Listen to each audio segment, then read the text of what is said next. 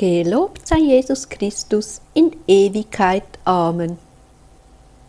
Liebe Hörerinnen und Hörer, Sie sind ganz herzlich zu einem Verkündigungsreferat von Pfarrer Winfried Abel, welches er im Rahmen der Seminarreihe Mensch, wer bist du? im Jahre 2022 gehalten hat. Pfarrer Winfried Abel ist der ehemalige Spiritual des Priesterseminars Leopoldinum bei Heiligenkreuz. Möge der Heilige Geist uns ein hörendes Herz schenken, damit wir offen für das Wort Gottes in Bezug auf die Familie sind. Ihr Radio Gloria Team wünscht Ihnen viel Erbauung und geistlichen Gewinn mit Pfarrer Winfried Abel und dem Thema Angriff auf die Familie. Ich möchte beginnen mit einer Geschichte der Wüstenväter. Die haben uns ja sehr viel Weisheit hinterlassen. Und zwar der Altvater Poimen erzählte über den Altvater Johannes Kollobos. Er rief Gott an und die Leidenschaften wurden von ihm genommen und er war ohne Sorgen. Er ging fort und sagte zu einem Greis, ich stelle fest, dass ich in Ruhe bin und keine Anfechtung mehr habe. Der Greis sprach zu ihm, Geh und rufe Gott an, dass ein Feind gegen dich aufsteht und so auch die alte Zerknirschung und Demut, die du früher hattest, wieder zurückkehrt. Denn gerade durch die Anfechtung macht die Seele Fortschritte. Er bat also, und als der Feind kam, betete er nicht mehr, dass er von ihm befreit werde, sondern sagte, Gib mir Geduld, Herr, in den Kämpfen. Liebe Brüder und Schwestern, ich möchte das als Vorbemerkung bringen, denn wenn wir immer aus der Sicht des paradiesischen Menschen etwas sagen wollen über den Menschen und über seine Beziehungen, auch ehelichen Beziehungen, dann möchten wir zunächst einmal den Eindruck haben, erstens, das sei überhaupt nicht erreichbar, was da als Niveau vorgeschlagen wird. Und zweitens, was manche Menschen sehr betroffen macht, das sei eine Anklage gegen alle, die es nicht schaffen. Und ich möchte gleich sagen, kein Mensch ist auf dieser Erde vollkommen. Keine Ehe ist die ideale Ehe, sondern es gibt immer nur dieses Bestreben nach dem, was vollkommener ist, von Tag zu Tag neu. Ich möchte sagen, das ist eigentlich für mich der Reiz meines Lebens bis heute. Wenn ich jetzt mit meinen 50 Jahren, wie ich vor Ihnen stehe, sagen müsste, Leute, schaut mich an, ich bin fertig, ja, dann wäre mein Leben langweilig. Da ich aber jeden Tag neu meine Schuld vor Gott bekennen darf und ihn bitten darf, mir einen Schritt weiter zu helfen auf dem weiten Weg, der noch zu gehen ist und der ein wunderbares Ziel hat. Deswegen ist mein Leben spannend bis zum 90. Lebensjahr. Und ich möchte also den Eheleuten Mut machen, die erkennen, wir schaffen das nicht, wir sind da so unvollkommen, Mut machen, eben mit dem Bekenntnis, dass ich ebenso unvollkommen vor ihnen stehe. Und dann darf ich anfangen. Der Angriff auf die Familie wir haben das letzte Mal ja gehört über die Not der Sexualität, aber auch über den tiefen Sinn und Segen der Sexualität. Heute spricht man, und das ist typisch für unsere Zeit und für einen bestimmten Zeitgeist, sehr viel von der Sexualität. Man spricht vom Recht auf die Ausübung der Sexualität. Man spricht von der Freiheit, die der Mensch braucht, um sein sexuelles Leben so weit wie möglich auszuleben. Man spricht von der Emanzipation, man spricht von der Selbstverwirklichung, man spricht auch von Liebe, natürlich in einem ganz bestimmten Sinn, aber man spricht kaum noch von Familie. Das Thema Familie ist passé. Es scheint veraltet zu sein. Wer heute noch das Wort Familie gebraucht, wird schlicht belächelt von vielen weil das irgendwie in Omas Klamottenkiste hineingehört und heute gar nicht mehr so besonders aktuell zu sein scheint. Es gibt zwar heute eine Vereinigung oder eine Richtung, die sich Pro Familia nennt, aber wenn man es unter die Lupe nimmt, muss man sagen, der richtige Titel wäre Contra Familiam, gegen die Familie. Denn das, was da produziert wird an Weisheit über Zusammenleben und über Geschlechtlichkeit, das zersetzt die Gemeinschaft und zersetzt die Familie, aber baut sie keineswegs auf. Wenn wir die Statistik betrachten, dann können wir sagen, müssen wir sagen, dass in der Bundesrepublik, die etwa, ich bin jetzt nicht auf dem neuesten Stand, 60 Millionen Einwohner hat, zwei Millionen Menschen in unehelichen Partnerschaften zusammenleben, also in eheähnlichen Gemeinschaften. Und unsere Gesetzgebung tendiert dorthin, diese eheähnlichen Gemeinschaften den ehelichen Gemeinschaften gleichzusetzen. Und wir müssen sagen, nicht alles, was von unserem Familienministerium kommt, ist für die Familie gesprochen. Wir müssen kritisch sein. Ich möchte sagen, ich, der ich früher eigentlich wusste, welche Partei ich zu wählen hatte, bin darin heute ein Stück schwankend geworden. Aus solchen und ähnlichen Gründen. Wobei ich nicht sagen möchte, dass ich jetzt wüsste, was ich zu wählen hätte. Im Gegenteil. Wir erleben heute, dass auch in der Medienwelt eine Lebensform verherrlicht wird, die mit menschlich und mit einem Schöpfungsplan etwa überhaupt nichts mehr zu tun hat. Bis hin, dass es sogar Verirrungen in der katholischen Kirche gibt, Tendenzen, die Homosexuellen wie ein Ehepaar zu trauen und ihr Recht auf Geschlechtlichkeit ebenso in der Öffentlichkeit zu fordern, wie man das für Mann und Frau in der Ehe fordert. Ich glaube, das sind einfach Verirrungen. Auch die Ehe ist kein Freiraum für bloße Sexualität.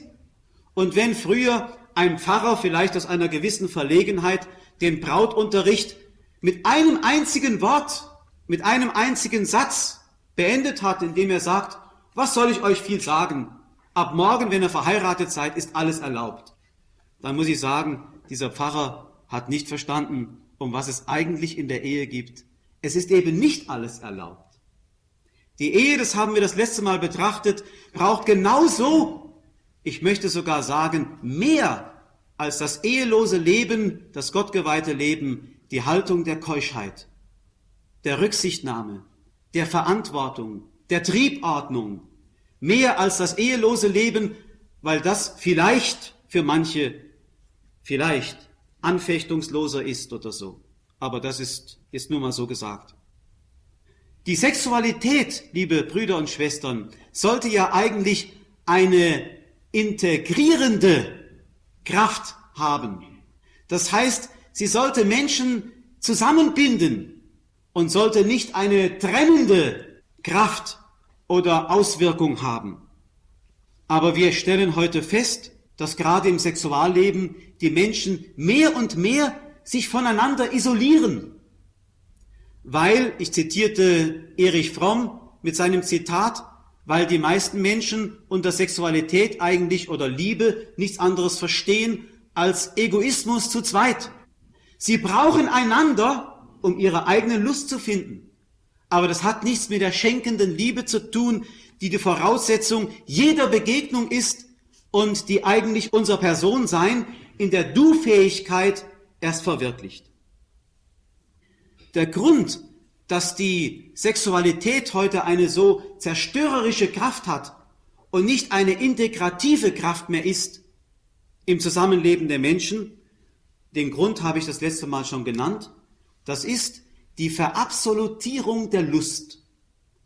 Dass man das Lustprinzip zum obersten Prinzip des Zusammenlebens gemacht hat. Die Lust regiert und dadurch die Beliebigkeit die Willkür des Menschen und damit eben auch die Untreue und der Egoismus. Denn wer nur seine Lust und sein Vergnügen sucht, der wird immer mehr in die Untreue abdriften. Er wird dorthin gehen, wo er die Lustmaximierung finden kann. Und dort, wo die Liebe regiert, dort wird Verantwortung sein, dort wird Stabilität sein. Denn Liebe hat immer als Eigenschaft die Stabilität. Sie sucht die Festigung und die immer tiefere Durchdringung des anderen in Liebe. dort wird Treue sein, dort wird Selbstlosigkeit die Beziehungen der Menschen lenken und leiten.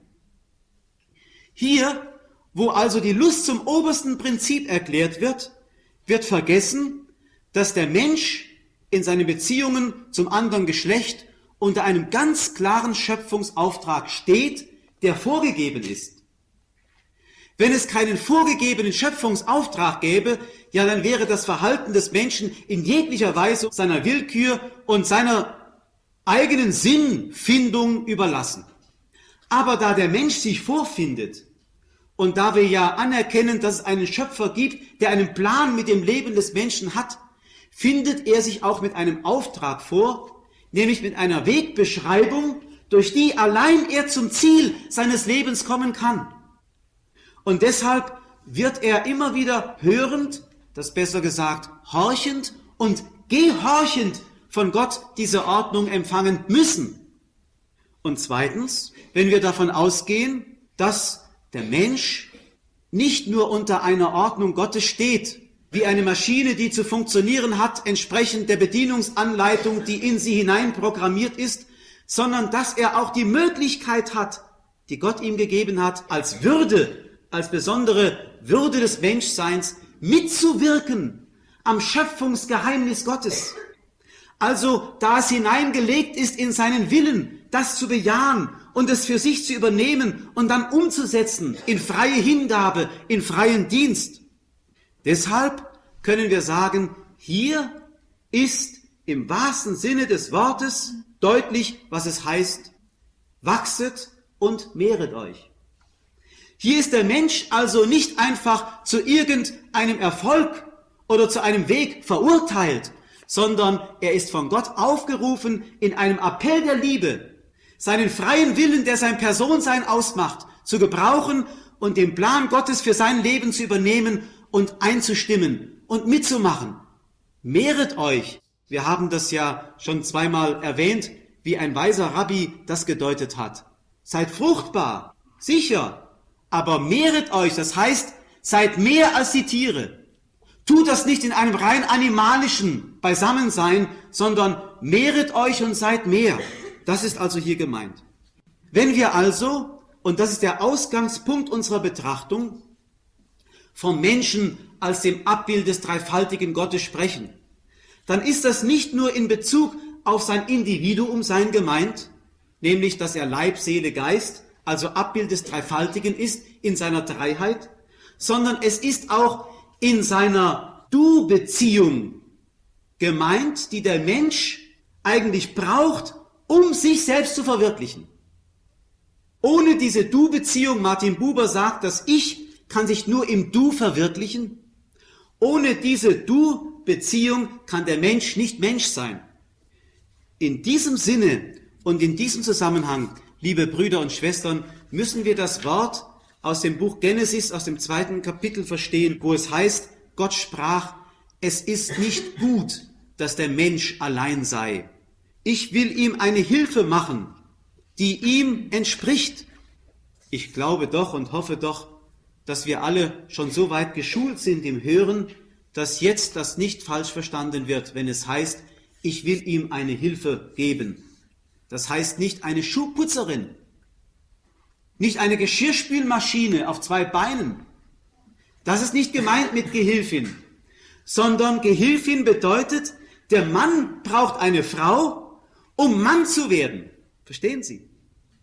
Die Hilfe zur Mannwerdung, wir haben das ja schon betrachtet bei dem Thema der Mann, das schwächere Geschlecht. Die Hilfe zur Mannwerdung ist die Frau. Die Hilfe zur Frauwerdung ist der Mann.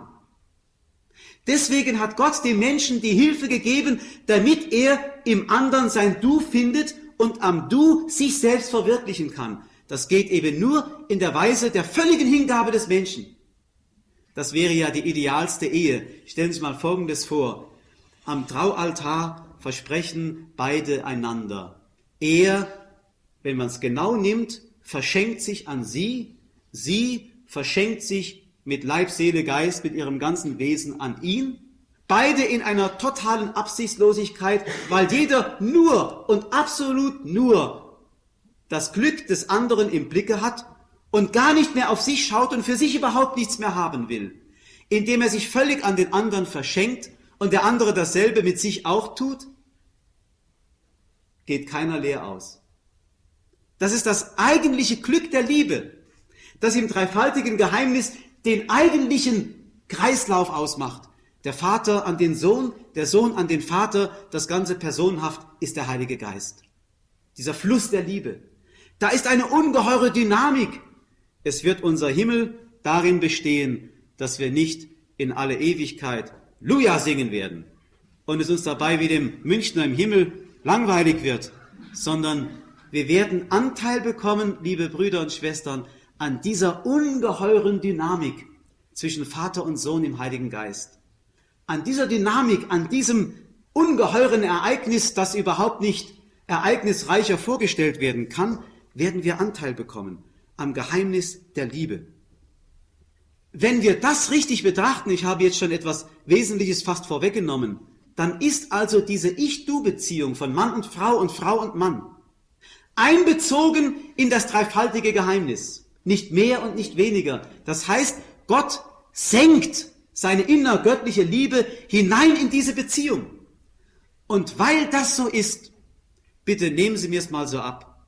Es klingt vielleicht zunächst wieder etwas fremd für unsere Ohren, weil es fast zu gehoben oder zu abgehoben klingt. Aber weil das so ist, wird die Beziehung von Mann und Frau auf eine höhere Stufe gestellt, als ich sie das letzte Mal geschildert habe. Das letzte Mal, Sie erinnern sich, als ich über Sexualität sprach, da sagte ich, Sexualität darf nicht im Animalischen stecken bleiben. Der Mensch, der Triebe hat, hat diese Triebe von Gott bekommen, um sie in eine bestimmte Ordnung zu bringen, sie zu formieren, sie in eine Richtung zu bringen, sie zu beherrschen. Gott sagt ihm ja, nicht nur wachset und mehret euch, sondern er sagt auch, macht euch die Erde untertan. Wir haben das schon betrachtet, unter Erde, unter Adam hat man zu verstehen, erst einmal das, was an uns Erde ist, was an uns kreatürlich und fleischlich ist, mein Triebleben. Mach dir erstmal dein Triebleben untertan. Dann wirst du auch die Erde richtig beherrschen können.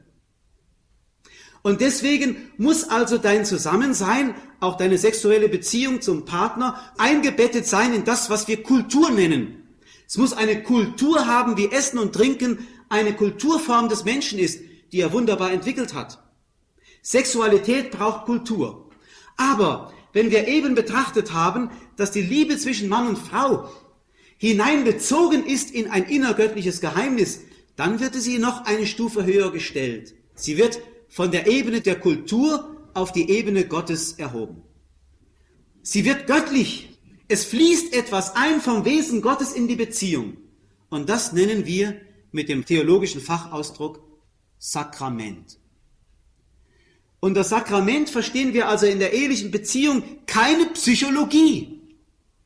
Denn wissen Sie, wenn wir unter Liebe etwas Psychologisches verstehen würden, dann würde ich jedem Recht geben, der sagt, wenn zwei sich am Traualtar versprechen, einander treu zu sein, bis der Tod sie scheidet, das ist menschlich nicht leistbar. Das gebe ich jedem zu. Wenn Liebe bloße Psychologie ist, dann ist das menschlich nicht leistbar, weil jede Psychologie und alles, was an uns kreatürlich ist, und die Psyche gehört zu unserer Kreatürlichkeit, den Gesetzen des Verschleißes, wie unser Körper den Gesetzen des Verschleißes unterworfen ist, ebenso unterworfen ist. Es spielt sich alles ein, es schleift sich alles ab, es wird alles immer weniger. Die alten Römer hatten dafür das Sprichwort quotidiana vilescunt. Das heißt zu Deutsch, das Alltägliche wird immer alltäglicher und es schwächt sich immer mehr ab. Am Schluss ist alles erkaltet. Die erste Begeisterung ist abgeflaut und am Schluss stehen wir wieder da mit unserer Armseligkeit. Das ist eben nicht gemeint. Wenn wir von der Ehe als Sakrament sprechen, dann fließt in die Beziehung etwas ein von der je Neuheit, die Gott dem Menschen geben kann, im Heiligen Geist. Das ist eigentlich gemeint mit dem, liebe Brüder und Schwestern, was ich aus dem Alten Testament Ihnen vorgelesen habe. Ich will es nicht wiederholen, aus dem 16. Kapitel im Buch Ezechiel. Sie erinnern sich an die Stelle, wo es heißt, Wer bist du denn gewesen? Du bist einer Fehlgeburt ähnlich gewesen. Du lagst am Wegesrand in deinem Blute zappelnd. Man hat deine Nabelschnur abgeschnitten und hat dich an den Wegrand gelegt. Du solltest umkommen. Da kam ich vorbei und sah dich in deinem Blute zappeln und ich sprach zu dir, bleib am Leben. Und ich nahm dich zu mir und ich zog dich auf und du wurdest rein gewaschen von deinem Unrat und Blut und du wurdest schön und kräftig und ich habe dich geschmückt, als die Zeit der Liebe kam, habe dir einen Mantel umgelegt, deine Blöße bedeckt, habe dir Schmuck angelegt und dir schließlich eine Krone aufgesetzt und ich vermählte mich dir in einem ewigen Bund und du wurdest sogar Königin. Sie erinnern sich an diese Stelle aus Ezechiel. Da ist eigentlich zum Ausdruck gebracht, das, was zum Geheimnis der ehelichen Beziehung gehört. Nämlich, erstens, Gott erbarmt sich der ausgestoßenen Kreatur, des Menschen, der in die Sünde gefallen war, der zur Dirne geworden war, der Gott verlassen hatte, der sich ihm ewig vermehren wollte. Dann zweitens, Gott macht sich den Menschen ebenbürtig. In dem Bild ganz klar, er nimmt das, was an ihm selber ist, nämlich das Gewand, und bedeckt die Blöße des Menschen. Er nimmt seinen Schmuck und legt ihm den Menschen um seiner Braut. Er macht sich also den Menschen ebenbürtig, er erhebt ihn auf die Ebene Gottes und auf dieser Ebene ist Begegnung, sagen wir so, Hochzeitlichkeit möglich. Und das Dritte, Gott schließt dann einen Bund, er vermählt sich. Und so wird sie Königin, weil er König ist, hat sie Anteil an seinem Königtum und ist in die gleiche Herrlichkeit eingesetzt. Und dann das vierte, was ebenso wichtig ist. Und wenn Gott das tut, dann steht er dazu. Dann bleibt das.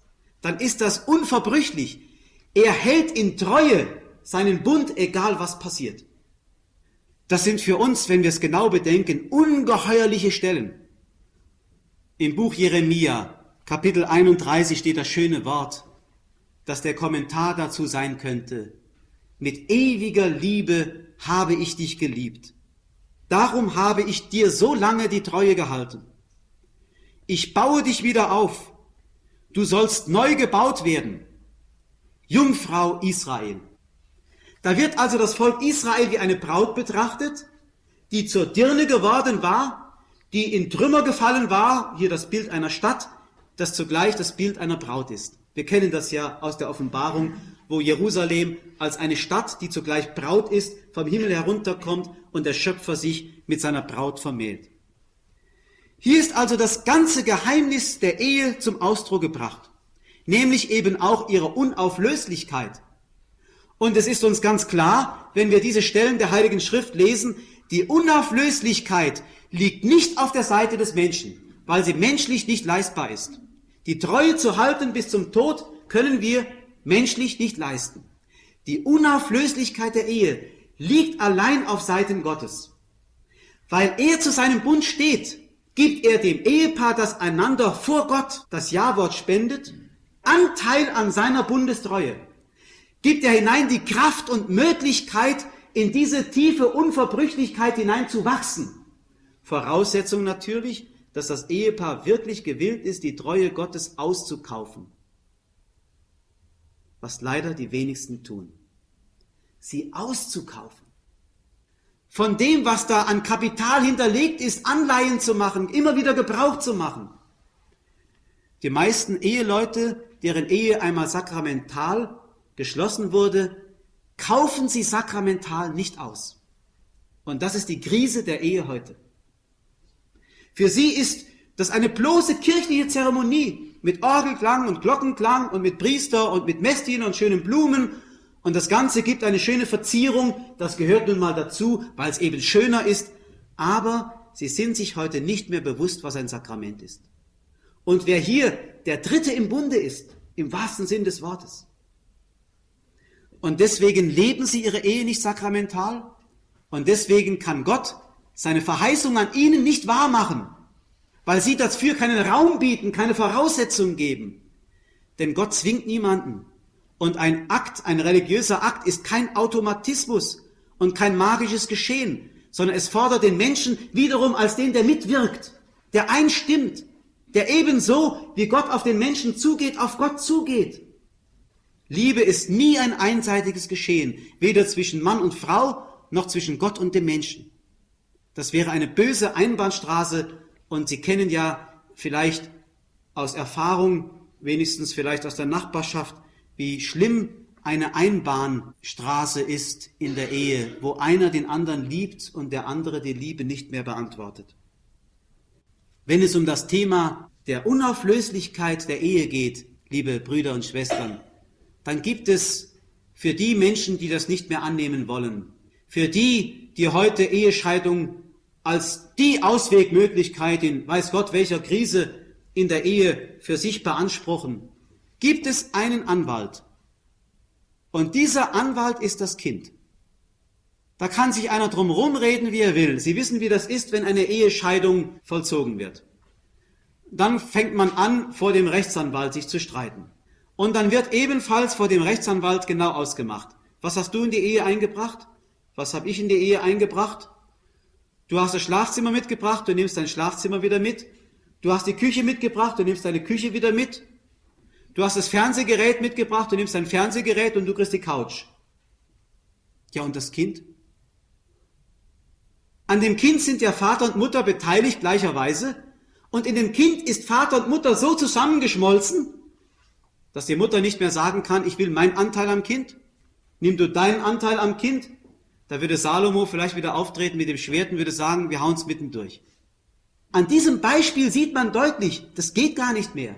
Das Kind ist der Anwalt der Unauflöslichkeit, weil es sichtbar macht an seinem Leib und an seiner Seele, was sich vollzogen hat, als beide miteinander eins wurden, nicht nur im Eheversprechen, sondern auch in ehelichen Einssein, wo sie körperlich einander geschenkt haben. Das ist der wahre innerliche Befund, der äußerlich am Kind zutage tritt. Und so wie man eben den männlichen oder väterlichen Anteil nicht mehr vom mütterlichen Anteil trennen kann, weil das eins geworden ist, so ist auch zwischen Mann und Frau nicht mehr auseinanderzubringen, was Gott einmal verbunden hat. Das kann der Mensch nicht trennen. Das geht nicht. Selbst wenn wir juristisch darüber verfügen, ist es ontologisch, möchte ich sagen, seinsmäßig, wesensmäßig im Menschen nicht mehr möglich. Ich weiß, welche Konflikte das mit sich bringt. Aber wir müssen diesen Konflikt aushalten. Und zwar ganz nach dem Motto, das ich an den Anfang gestellt habe von diesem Wüstenvater der lieber das Unvollkommene gewählt hat, um den Konflikt auszuhalten, um vor Gott noch als einer zu stehen, der beständig der Gnade bedürftig war, als wenn wir alles perfekt könnten. Sehen Sie, im Grunde ist mit dem, was ich eben sagte, auch schon eine Antwort gegeben auf die Frage nach der vorehelichen Beziehung. Dazu lassen Sie mich auch etwas sagen. Voreheliche Beziehungen werden ja heute zum Normalen erklärt. Das gehört nun mal dazu und welche trivialen Begründungen dafür gebracht werden, ich glaube, darauf brauche ich nicht einzugehen, das können Sie in den einschlägigen Blättern alles nachlesen. Und das kennen Sie ja alles. Nur, der Mensch muss einfach wissen, dass die voreheliche Beziehung, weiß Gott, nicht beim bloßen Animalischen stecken bleiben darf. Wer nur das rein Animalische, den Lustgewinn darin sucht, der ist diesbezüglich ohnehin nicht diskutabel. Denn es geht nicht um den Lustgewinn, um Gottes Willen. Dafür geht in dem einen Partner zumindest, in der Frau, viel zu viel vor, als dass man mit einem einzigen Lusterlebnis wieder auseinandergehen könnte. Wer das je erlebt hat, der weiß das. Wenn man es also auf eine humanere Ebene stellt oder stellen möchte, was die voreheliche Beziehung betrifft, dann muss ich sagen, es muss sich ein Paar, das voreheliche Beziehungen pflegt, ganz klar darüber sein, dass ein Kind immer mitriskiert werden muss. Das heißt auch verantwortet werden muss. Ich kann nicht einfach spielerisch mit der Schöpfungskraft umgehen, die Gott mir, und das macht meine Würde ja aus, wie ich sagte, gegeben hat, damit ich mitwirken kann an seiner Schöpfung. Mit der darf ich nicht spielerisch umgehen.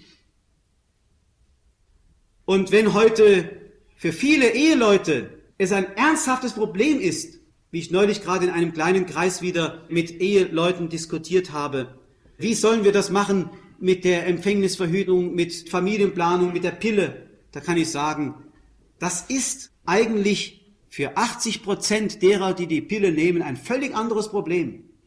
Das sind nämlich meistens die, die überhaupt keine eheliche Beziehung eingehen möchten, die nur risikolos ihre Lust aneinander haben möchten, die also überhaupt nicht im Sinne haben, eine Verantwortung sowohl füreinander wie für das, was Frucht ihrer Vereinigung sein könnte. Wer also nicht bereit ist, dafür Verantwortung zu übernehmen, hat keine Berechtigung, vor der Ehe miteinander Verkehr zu haben. Wie gesagt, das habe ich jetzt von der rein humanen Ebene her gesagt. Das ist noch nicht von der Ebene her gesagt, von der ich sprechen muss, wenn ich die Ehe als Sakrament betrachte. Da müsste ich noch ein Stück weitergehen. Nämlich, hier geht es ja um diesen Schöpfungsauftrag. Mehr zu sein als ein Tier. Ja, ich möchte sogar sagen, mehr zu sein als der bloße Mensch, als Kreatur, sondern der zu sein, als der wir geschaffen sind von Gott, als Gottes Ebenbild so ist die Vereinigung vor der Ehe mit der Vereinigung in der Ehe nur darin in einem zu sehen, dass beide körperlich genau dasselbe tun. Aber vor Gott ist es etwas völlig anderes. Ich möchte es vergleichen mit einem jungen Mann, der sich auf das Priestertum vorbereitet und einen Tag vor der Priesterweihe am Altar die heilige Messe einübt, damit er später kann und genau die Zeremonien macht und genau die Wandlungsworte spricht über Brot und Wein, weil er aber keine Priesterweihe hat, bewirken diese Worte nichts. So kann man sagen, ist die Ehe als Sakrament eine Weihe, im wahrsten Sinn des Wortes eine Weihe, die die Eheleute empfangen. Und diese Weihe bewirkt, dass beide einander in dem, was sie ehelich tun, bis hinein in die Geschlechtlichkeit einander segnen und heiligen. Lesen Sie einmal, was Tatjana Goritscheva darüber schreibt in ihrem ersten Buch, das sie hier in Deutschland veröffentlicht hat. Wie sie einen Starets zitiert, den sie selbst erlebt hat und der sagt, jedem ehelichen Akt müsste eigentlich vorausgehen, dass das Ehepaar einander lange in die Augen geschaut hat und dann gemeinsam zu Gott gebetet hat, sodass das ein heiliges Geschehen ist, mit dem sie einander weihen, segnen und heiligen, in dem, was sie einander schenken, in Liebe, in körperlicher Liebe. Sodass also das, was in der Ehe geschieht, eine völlig andere Qualität hat, als das, was vor der Ehe geschieht, obwohl es, wie gesagt, rein äußerlich genau dasselbe ist. Ich möchte es mal vergleichen, etwa mit dem, wenn eine Krankenschwester einem dürstenden Patienten ein Glas Wasser reicht. Die eine Krankenschwester tut das, weil sie den quengelnden Kranken beruhigen möchte und auch ihre Ruhe haben möchte, aus purer Pflichterfüllung, damit man ihr nicht nachsagen kann, sie hätte ihre Pflicht als Krankenschwester vernachlässigt. Eine andere tut es aus einer Liebe heraus, die in dem Patienten das Abbild Christi schaut. Und sie dient darin dem Herrn selber. Diese beiden Vorgänge, ein Glas Wasser reichen, ein Glas Wasser reichen, sind vor Gott völlig verschieden. Sind materiell beide dasselbe, vor Gott aber völlig verschieden. Und deswegen ist es ein Zeugnis für ein mangelndes Gespür für das Heilige, für das Sakrale, wenn heute junge Leute und erwachsene Leute sagen, vor der Ehe und in der Ehe ist doch beides dasselbe. Ist es eben nicht. Die Eheschließung ist eine Weihe, wie eine priesterliche Weihe die eigens den Menschen gegeben sind, die Gott füreinander berufen hat, in einem besonderen Sinne fruchtbar zu sein und nicht nur körperlich fruchtbar zu sein, sondern ihre Kinder sollen ja Gotteskinder werden und nicht einfach irgendwelche lebenstüchtige Menschen, die in dieser Leistungsgesellschaft eben auch ihren Part spielen können und mit denen die Eltern später einmal renommieren können. Das ist nicht gemeint. Es geht um ein viel tieferes Geheimnis, das wir als Christen heute einander wieder erschlüsseln müssten, damit wir wieder eine größere Ehrfurcht voreinander bekämen und vor dem, was die eheliche Weihe ist. Also man müsste fast diesen Ausdruck gebrauchen, eheliche Weihe statt kirchliche Trauung. Vielleicht verstehen es dann die Leute wieder ein bisschen besser, was da gemeint ist.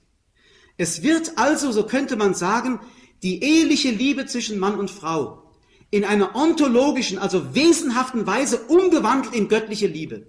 Sie hat eine andere Qualität, obwohl emotionsmäßig vielleicht dasselbe sich abspielt, aber sie hat eine andere Qualität. Sie ist eine geheiligte Liebe. das kann man heute psychologisch nicht mehr feststellen. So wenig wie man den konsekrierten Leib Christi von einer bloßen Oblate mit irgendeinem chemischen Verfahren unterscheiden kann, genauso wenig kann man rein psychologisch unterscheiden zwischen der Liebe, die Gott geweiht ist und geheiligt ist und der, die eben im Außerehelichen sich zwischen zwei Menschen vollzieht. Und deswegen ist das Argument, wir lieben ja einander, warum sollten wir nicht, ist kein Argument mehr. Weil das eben das humane Zusammenleben des Menschen beträfe, aber nicht das, was Gott intendierte, als er die Ehe auf eine göttliche Stufe erhoben hat, damit wir hochzeitsfähig und vermählungsfähig werden können mit ihm selber. Liebe Brüder und Schwestern, wenn das also so ist, dann verstehen wir vielleicht, dass das, was viele Männer und Frauen heute für nebensächlich halten, was sie sozusagen als eine Ausgangsbasis für ihr gesellschaftliches und wirtschaftliches und berufliches Tun betrachten, nämlich eine eheliche Partnerschaft, dass das eben keine Nebensache ist, sondern eine Hauptberufung des Menschen. Der Mensch hat seine Hauptberufung darin, Ehemann oder Ehefrau, Vater oder Mutter zu sein. Wo kommt das her? Das hat seinen tiefsten Ursprung letztlich in der Taufe selber. Die Ehe ist eine Konkretisierung der Taufe. Und was ist die Taufe? Die Taufe ist das Verschenktwerden an Christus. Betrachten Sie es einmal unter diesem Gesichtspunkt. Taufe ist ein Verschenktwerden an Christus. Das heißt, ich gehöre nicht mehr selber. Und jede Tauferneuerung eines erwachsenen Menschen, der seine Kindertaufe bejaht, und das sollten wir übrigens sehr oft wiederholen, jede Tauferneuerung ist ein neues Ja sagen zu dem Verschenktsein an Gott. Ich gehöre nicht mehr mir selber. Wir haben das ja schon gehört im Zusammenhang mit unserem Glaubensseminar. Unser Leib ist ein Tempel des Heiligen Geistes. Wir gehören nicht mehr uns selber. Wir sind ihm einverleibt. Und so wie wir immer wieder unser Ja zum Ehepartner erneuern müssen, jeden Tag neu, durch alle Krisen und gerade in den Krisen, unser Ja zum Ehepartner erneuern sollten, so müssen wir auch unser Verschenktsein an Christus je erneuern. Und dieses Verschenktsein an Christus, liebe Brüder und Schwestern, hat ein doppeltes Gesicht oder kann sich in einer zweifachen Weise verwirklichen. Und ich könnte es nicht erklären, was die Ehe als Geheimnis ist, wenn ich es nicht auch am Bild der Ehelosigkeit sagen würde. Denn es gibt ein an Christus verschenkt sein in einem direkten Sinne, also in der ehelosen Lebensweise, die direkt den Herrn anzielt. Und es gibt ein Verschenktsein an Christus in der indirekten Weise, dass meine Zugehörigkeit zum Ehepartner die Form meiner Zugehörigkeit zu Christus bedeutet. Denn in meinem Ehepartner begegne ich dem Herrn selber. Von daher, liebe Brüder und Schwestern, bekommt auch die Ehelosigkeit einen ganz neuen Aspekt, wenn sie um des Himmelreiches willen geschieht, nämlich einen positiven Aspekt des Verschenktseins an Christus und nicht des bloßen Verzichtes auf eine eheliche Gemeinschaft. Das ist gar nicht gemeint. Und deswegen wird die Ehelosigkeit um des Himmelreiches willen ein ganz wichtiges und positives Ausrufezeichen sein für alle, die verheiratet sind, weil es im Grunde ihre eheliche Beziehung deutet.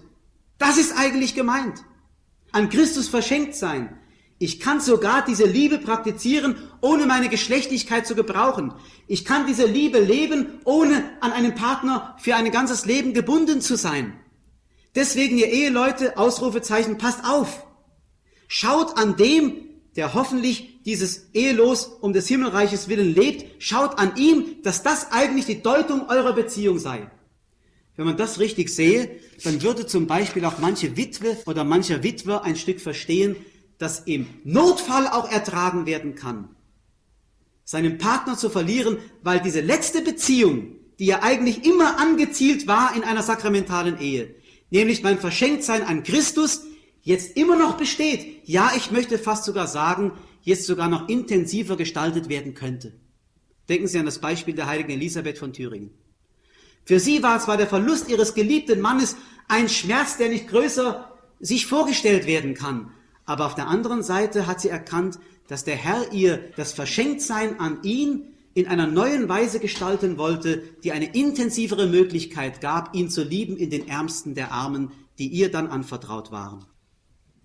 Hier bekommt die eheliche Beziehung eine völlig neue Spiritualität.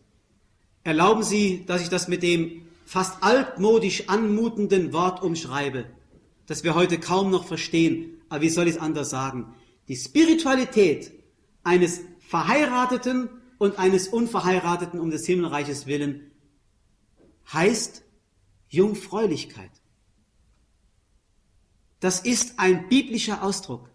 Das meint eigentlich das mit Christus und auf Christus hin orientiert sein und mit ihm vermählt werden. Das ist in beiden Lebensweisen, die aus der Taufe hervorquellen, die eigentliche Spiritualität. Deswegen braucht die Ehe, die sakramentale Ehe, genauso ihre Ordnung wie die Ehelosigkeit. Die Ordnung der Triebe, die Ordnung der Keuschheit, eine ungeheure Verantwortung, eine ungeheure Rücksichtnahme auf den Partner und auf den eigenen Leib.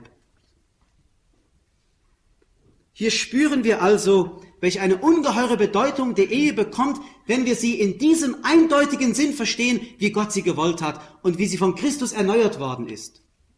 So ist also, liebe Brüder und Schwestern, die Hauptberufung des Menschen, also wie ich sagte, das Vermähltsein. Für Verheiratete heißt das Vermähltsein, das Hineinwachsen in die Rolle, Aufgabe von Vaterschaft und Mutterschaft. Egal wie. Unter Vaterschaft versteht man ja mehr als die bloße physiologische, biologische Vaterschaft. Und wenn wir heute dieses wichtige Thema des Auftrages des Laien in der Kirche zu definieren versuchen, dann müssen wir sagen, hier ist die Hauptaufgabe der Eltern, ihren priesterlichen Dienst in der Familie wahrzunehmen und nicht auf Kosten der Familie in irgendeinem kirchlichen Bereich sich aktiv zu gebären. Das ist wieder die berühmte Flucht, von der ich sprach. Die Aufgabe, der priesterliche Dienst der Eltern liegt an erster Stelle in der Familie. Hier haben sie den prophetisch-priesterlichen Dienst vor allem füreinander und an den Kindern zu vollziehen. Sie sind die ersten Künder des Wortes Gottes. Sie sind durch ihr Leben die Künder der Liebe Gottes. Durch ihr Leben zeigen sie auch den Kindern die Krisenbewältigung aus der Barmherzigkeit heraus, die eben nur aus der Kraft des Sakramentes fließen kann, die sie immer wieder auch einholen, wie ich gleich nachher noch ein wenig ausführen möchte. Nur von daher, liebe Brüder und Schwestern, lässt sich dann auch in der Ehe beantworten, wie viele Kinder die Eheleute haben sollen. Die Kirche bestimmt das nicht. Da können Sie zum Pfarrer gehen und können fragen, Herr Pfarrer, wie viele Kinder sollen wir haben? Der Pfarrer ist dafür nicht kompetent. Der hat keine Ahnung, hätte ich fast gesagt. Sondern für jede Ehe hat Gott ein bestimmtes Maß gesetzt. Und das gilt es im Hinhören auf ihn zu erfragen. Das geht nicht nach irgendwelchen sachlichen Erwägungen, entweder Auto oder Kind, wie das die meisten heute oft tun, oder erst Haus bauen und dann das noch machen und jenes noch vorbereiten und dann später auch mal ein Kind. Darum geht es doch nicht. Es geht um diesen Auftrag, der an erster Stelle mir die Berufung gibt, vermählt zu sein, in die Vaterschaft hineinzuwachsen, in die Mutterschaft hineinzuwachsen. Weil heute die Partnerschaften sich fast nur noch als Zweckgemeinschaften verstehen, Zweckgemeinschaften und Arbeitsgemeinschaften, Gelderwerbsgemeinschaften von Mann und Frau und Wohlstand, Aufbaugemeinschaften von Mann und Frau. Ja, deshalb leben wir heute in der beklagenswerten, vaterlosen und mutterlosen Gesellschaft. Unsere Gesellschaft ist ein solcher Raum der Ungeborgenheit geworden, dass mich nicht wundert, dass Kinder sich darin nicht mehr entfalten können. Ganz zu schweigen davon, dass überhaupt keine Gesinnung mehr für Kinder da ist, bei einem Gros unserer Bevölkerung. Das passt nämlich nicht mehr in die Zweckgemeinschaft, die auch keine Zukunft mehr hat, weil sie nur sich selber sieht und nicht mehr an eine künftige Generation denken möchte, der man noch etwas hinterlassen könnte. Man will ja alles, weil nach dem Lustprinzip gelebt wird, für sich selber haben und nach mir die Sintflut. Schauen Sie, wenn es um das Thema Vaterschaft geht oder Mutterschaft. Ich möchte nur ein Beispiel sagen. In der Heiligen Schrift ist ein Bild von Vaterschaft gegeben, das zunächst für uns ungewohnt ist. Da wird vom heiligen Josef geredet, der der Bräutigam der Gottesmutter und dann ihr angetrauter Ehemann war. Nun wissen wir aber, dass Josef nicht der leibliche Vater von Jesus war. Und dennoch hat er die Vaterschaft in einer Weise praktiziert, wie sie nur ein guter Vater und ein optimaler Vater praktizieren kann. Er hat nämlich dem Kind alles gegeben, was er geben konnte. Seine ganze beschützende, behütende Liebe, sein väterliches Vorbild, alles, was ein Vater einem Kind geben kann, Festigkeit und Treue und das Mitgehen auf dem Lebensweg, das Begleiten, all das eben, was ein Kind braucht, um ein selbstständiger Mensch zu werden und ein Gotteskind. Da wird uns also deutlich gemacht, wenn ich schon sagte, biologisch Vater werden kann ich tausendmal. Ich könnte mit tausend Frauen ein Kind zeugen. Aber wirklich Vater sein, hineinwachsen in eine Vaterschaft zu einem Menschen, das kann ich nur bei wenigen Menschen. In dieser Weise, wie Josef es an seinem Kind getan hat. Das ist eigentlich gemeint unter Vaterschaft.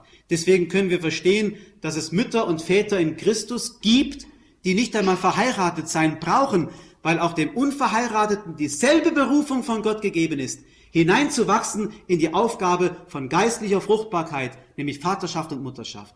Sonst würden wir nicht von einer Mutter Teresa reden können, die vielen, vielen Menschen Mutter geworden ist. Nicht nur mit ihrer mütterlichen Liebe, die sie hat, sondern mit ihrem ganzen Sein, durch das Gott seine Liebe hinein verströmen möchte in die Menschheit, um sie alle zu sammeln unter seinen schützenden Fittichen. Ich möchte sagen, fast klingt uns das wie eine Überforderung. Und wir werden verstehen, wie der Mensch heute fast Angst hat davor, dieser göttlichen Berufung zu folgen und deshalb fliehen muss aus dieser Rolle von Vaterschaft und Mutterschaft, weil er sich in Betracht seiner eigenen psychischen Fähigkeiten für völlig überfordert sieht, in diese Aufgabe je hineinwachsen zu können, weil er die Ehe nicht mehr als Sakrament erlebt. Und ich möchte sagen, das Höchste und Tiefste, was über eine christliche Familie ausgesagt werden könnte, wäre, wenn man sagen könnte, sie ist eine priesterliche Familie. Das heißt nicht, dass da etwa jedes Kind Priester oder Nonne werden müsste, sondern dass eine Familie einen solchen Mutterschoß darstellt, in dem jederzeit solche Berufungen wachsen könnten, wenn sie von Gott her gewollt sind dass also die Eltern wirklich diesen Dienst leisten, Vater und Mutter zu sein in einem tiefen geistlichen Vorgang. Wir werden später nicht von Gott daran gemessen werden, wie viele Kinder wir auf die Welt gesetzt haben oder wie wenige, sondern wie viele Gotteskinder wir geboren haben. Das ist sicherlich ein hoher Anspruch, aber liebe Brüder und Schwestern, billiger geht's nicht.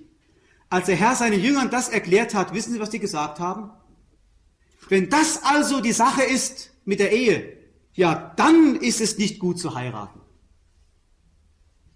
Das war die Reaktion der Jünger.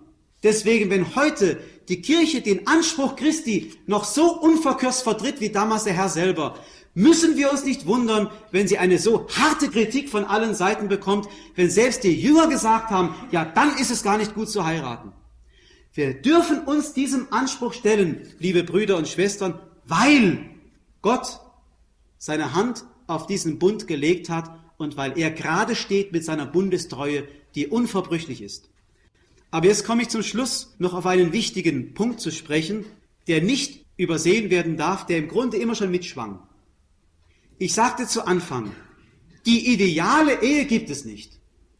Ich möchte also Finger sehen, wenn jemand von sich sagen könnte, ich lebe in einer idealen Ehe. Es gibt es nicht. Sondern in jeder Ehe gibt es einen Faktor, den man nicht übersehen darf, und das ist die Sünde. Dem idealsten Menschen ist sein Sündigsein ebenfalls beigegeben. Das ist von Natur aus der Störenfried. Das heißt, unsere menschliche Natur ist von Natur aus vergiftet. Unsere Triebe, so habe ich schon erklärt, sind in Unordnung geraten. Ich habe mich selbst nicht im Griff. Ich bin nicht Herr meiner selbst. Ich bin ein geborener Egoist, bin ich doch. Auch wenn man es mir nicht ansieht, aber ich bin's. Auch die Zeit und die Zeitlichkeit ist infiziert. Ich habe das eben schon angedeutet. Die Ursünde hat auch die Zeit in den Verfall gebracht. Das heißt, wenn ich eine Zeit lang für etwas begeistert war und etwas mit einem großen Schwung begonnen habe, der Schwung ebbt ab. Ich sagte schon, quotidiana vilescund, es wird alles alltäglich, wird immer weniger. Ich verliere meine Begeisterung, ich verliere meinen Schwung. Alles wird weniger. Also liegt auch in der Zeitlichkeit der Stachel der Sünde mit drin. Und natürlich auch in unserem Personkern. Der Personkern ist geschädigt. Dort, wo in mir die Wesensmitte der Herr selber sein sollte, da sitzt grinsend auf dem Thron der Ego-Mensch. Ich, der immer wieder die Herrschaft beansprucht, nicht nur über sich selber, sondern auch über die anderen Menschen. Und ich sage immer wieder jungen Ehepaaren, die vor den Traualtar treten, sei es in der Ehevorbereitung oder in der Ansprache bei der Trauung, bedenket eins, so sehr ihr euch liebt, so wunderbar das Erlebnis eurer Harmonie ist jetzt bei der Ehe oder Eheschließung oder vor der Ehe, bedenket eins, wenn zwei einander heiraten, heiraten einander immer zwei Egoisten. Stimmt's?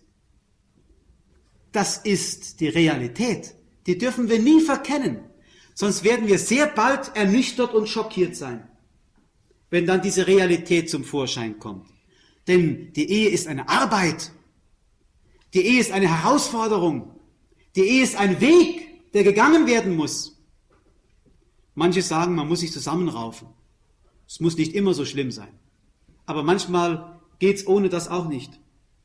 Aber ich muss einfach wissen, ich will es jetzt mal so ausdrücken, vor jeder Vereinigung steht die Versöhnung. Ehe muss immer versöhnte Gemeinschaft sein. Wenn zwei Egoisten einander heiraten, zwei ich-süchtige Menschen, dann wird es immer Materie der Versöhnung geben müssen. Die Versöhnung gehört zur Ehe dazu wie das Salz zur Suppe. Wenn es in der Ehe keine Versöhnung mehr gibt, dann sind die wichtigsten Sparten der Ehe ausgespart, ausgeblendet. Dann gibt es gewisse Sektoren, die dann immer größer werden, die überhaupt nicht mehr ins Gespräch kommen. Es tritt eine Funkstille ein, eine Sprachlosigkeit, der Vater kommt nach Hause von der Arbeit und sitzt dann eben nur noch vor dem Fernsehen. Man hat sich nichts mehr zu sagen. Man redet nur noch übers Wetter. Man redet nur noch übers Essen. Oder vielleicht noch, wenn es hochkommt, über Sexualität. Aber dann ist schon Funkstille. Warum? Weil man wesentliche Dinge in sich hinein vergräbt und nicht mehr zur Sprache bringt. Weil keine Versöhnung mehr da ist. Sehen Sie, es ist wichtig, diesen Aspekt zu haben, Vereinigung muss zunächst einmal das Auseinanderdriftende, was bei Menschen immer da ist, wieder zurückbeugen, zur Umkehr bringen und aufeinander hinbeziehen. Das Auseinanderdriften muss zunächst einmal wieder zur Umkehr gebracht werden, nur dann ist Vereinigung möglich. Schauen Sie, ist doch klar. Ich habe das ja schon gesagt. Wenn zwei miteinander ehelich sein wollen bis in die Körperlichkeit hinein, dann bleibt das so lange eine Lüge, als es nicht geistig mitvollzogen werden kann. Und deswegen gilt, dass Gott dem eine sakramentale Entsprechung gegeben hat, eine genaue sakramentale Entsprechung.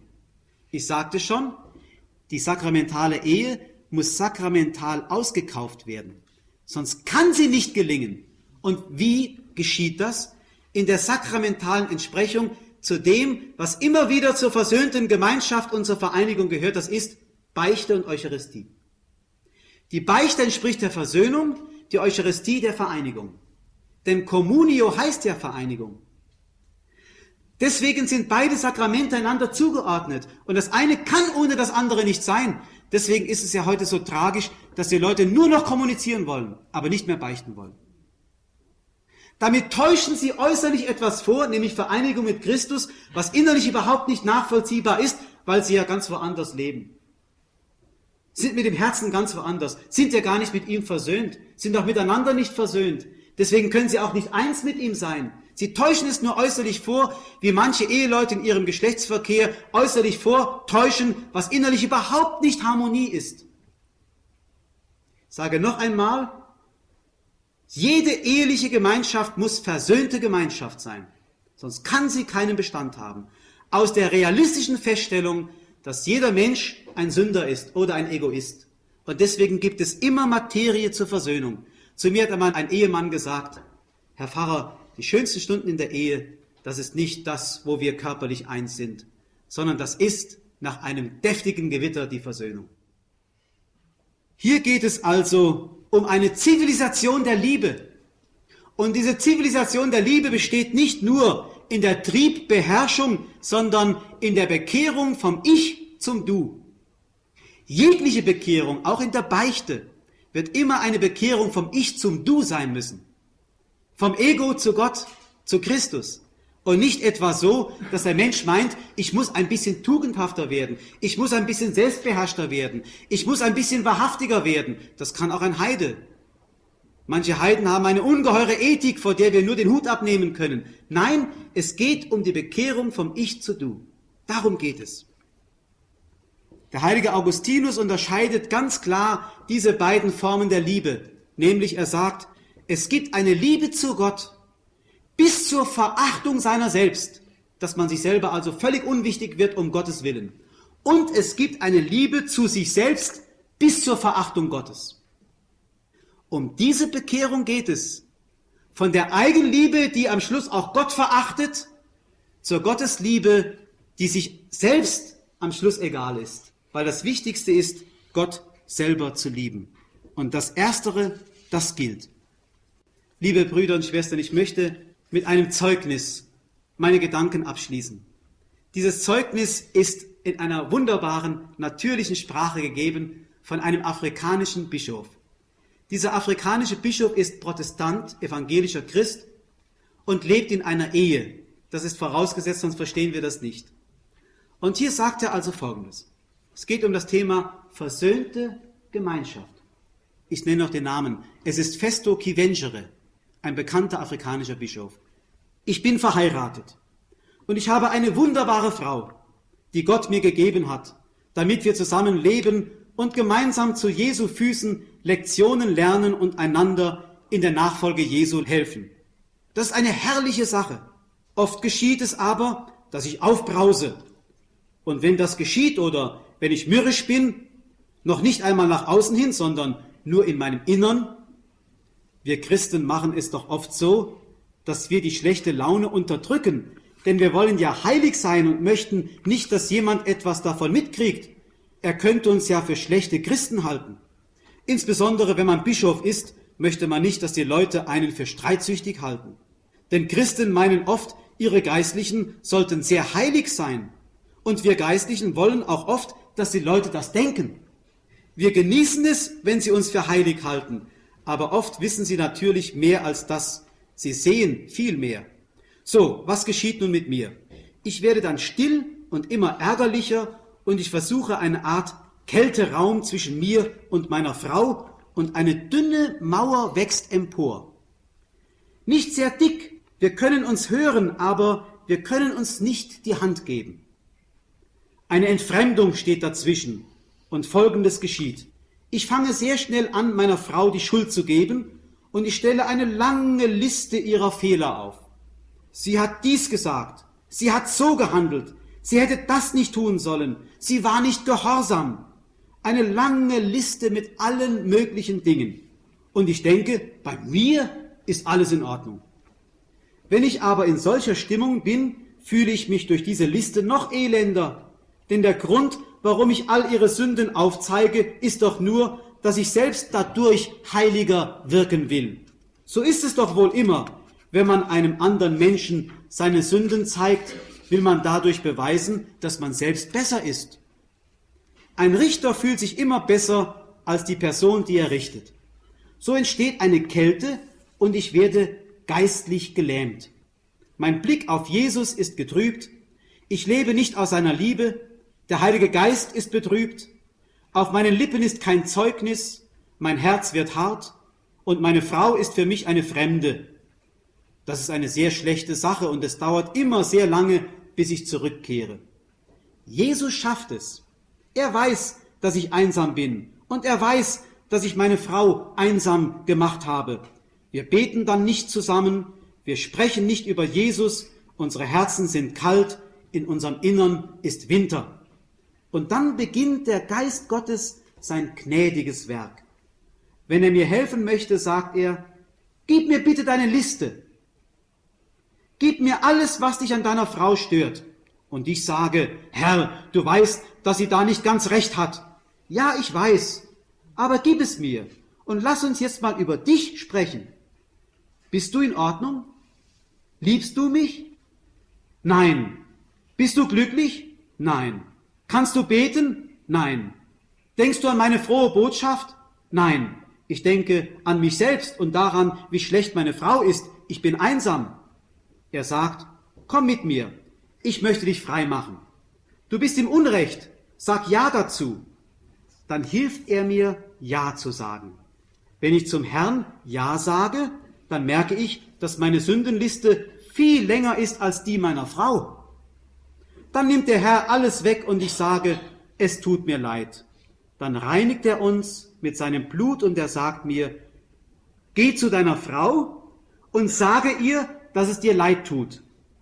Das ist furchtbar schwer. Lieber möchte ich irgendwo predigen, als jetzt in die Küche gehen und zu sagen, es tut mir leid. Und ich möchte dann auch manchmal sagen, Herr, ich habe keine Zeit, ich muss predigen gehen und ich kann keine Zeit verschwenden.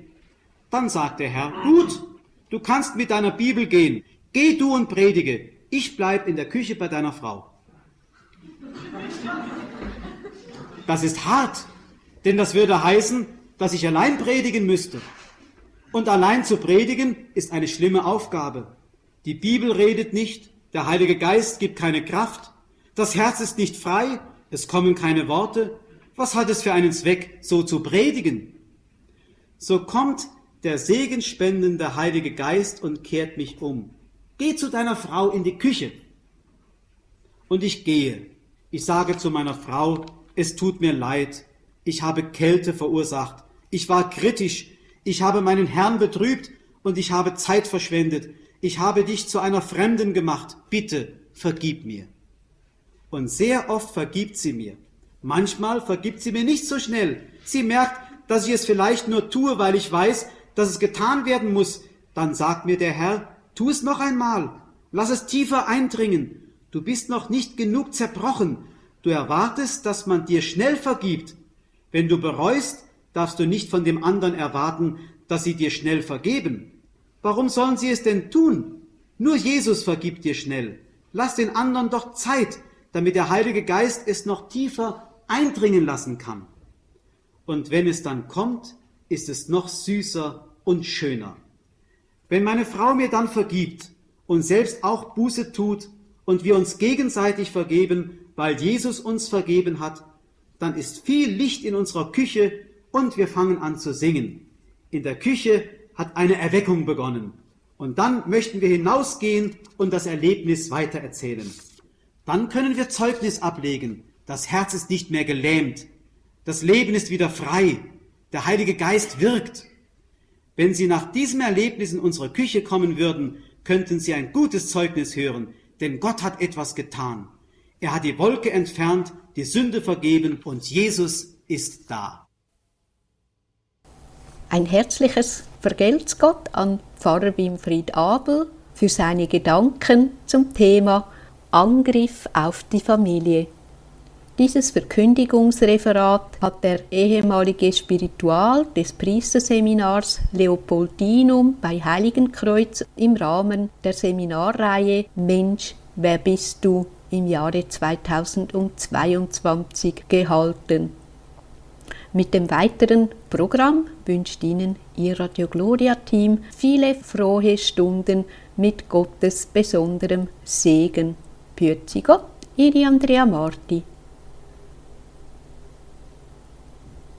Möge der Heilige Geist uns ein hörendes Herz schenken, damit wir offen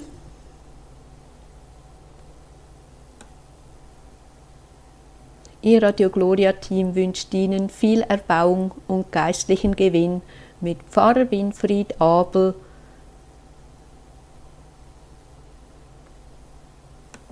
und dem Thema Angriff auf die Familie.